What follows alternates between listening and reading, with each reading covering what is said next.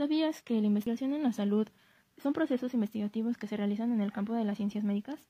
Estos están encaminados al estudio de la solución de problemas de salud que afectan a los individuos, comunidades y sociedades en general.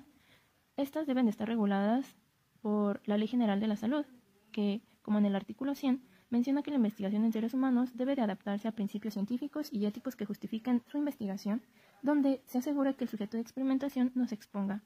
También en la Ley General, el artículo 20, encontramos que la norma 012 en materia de investigación, entiende por consentimiento informado el acuerdo por escrito mediante un sujeto de investigación o su representante legal, donde él autoriza su participación en dicha investigación.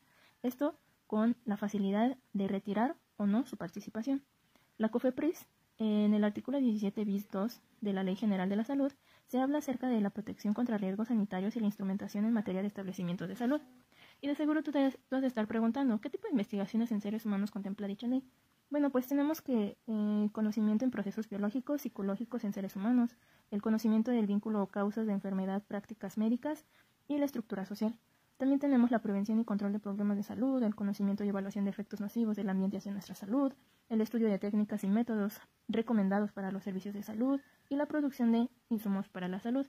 Un ejemplo que nosotros tenemos referente a que si son respetadas o no dichas leyes que regulan la investigación es en el experimento Tushki, en este experimento encontramos que fue llevado a cabo como en el año 1932 en Alabama, Estados Unidos, donde los servicios públicos de salud americanos experimentaron en 400 eh, afroamericanos, en su mayoría analfabetas, eh, para poder observar la progresión natural de la sífilis.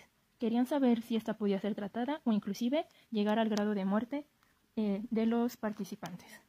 Continuando con el tema de la distribución de los recursos escasos, Vemos que los recursos escasos son aquellos que, según el principio económico de la escasez de recursos o ley de escasez, se encuentran en situación de disponibilidad limitada. De esta forma, según esta teoría o ley de la escasez, muchos recursos estarían clasificados como escasos y, por tanto, el objetivo económico es saber cómo y dónde emplearlos con el fin de optimizar su uso. Otro nombre que reciben son los recursos económicos. A raíz de las grandes crisis económicas han surgido el concepto de crecimiento sostenible como evolución del crecimiento económico.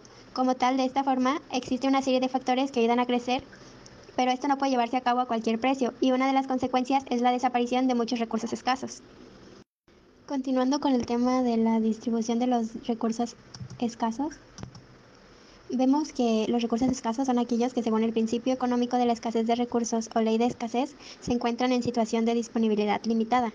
De esta forma, según esta teoría o ley de la escasez, muchos recursos estarían clasificados como escasos y, por tanto, el objetivo económico es saber cómo y dónde emplearlos con el fin de optimizar su uso. Otro nombre que reciben son los recursos económicos.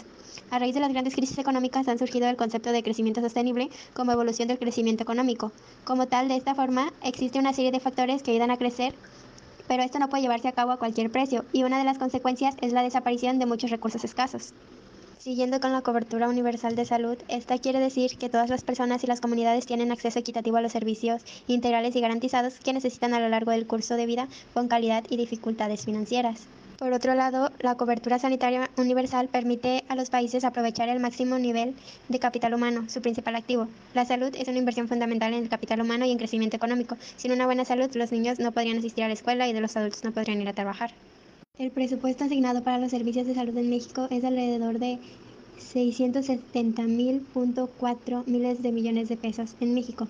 El monto se distribuye en instituciones como es el IMSS, ISTE y la Secretaría de Salud, entre otros, siendo la tasa más baja para la Secretaría de Salud.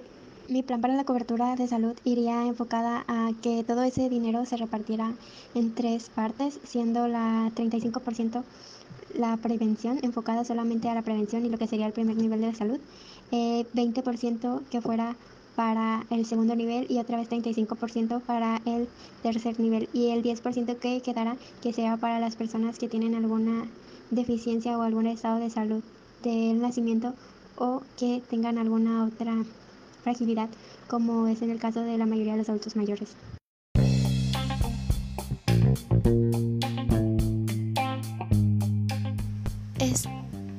esto ha sido todo por hoy. Gracias por escuchar nuestro podcast.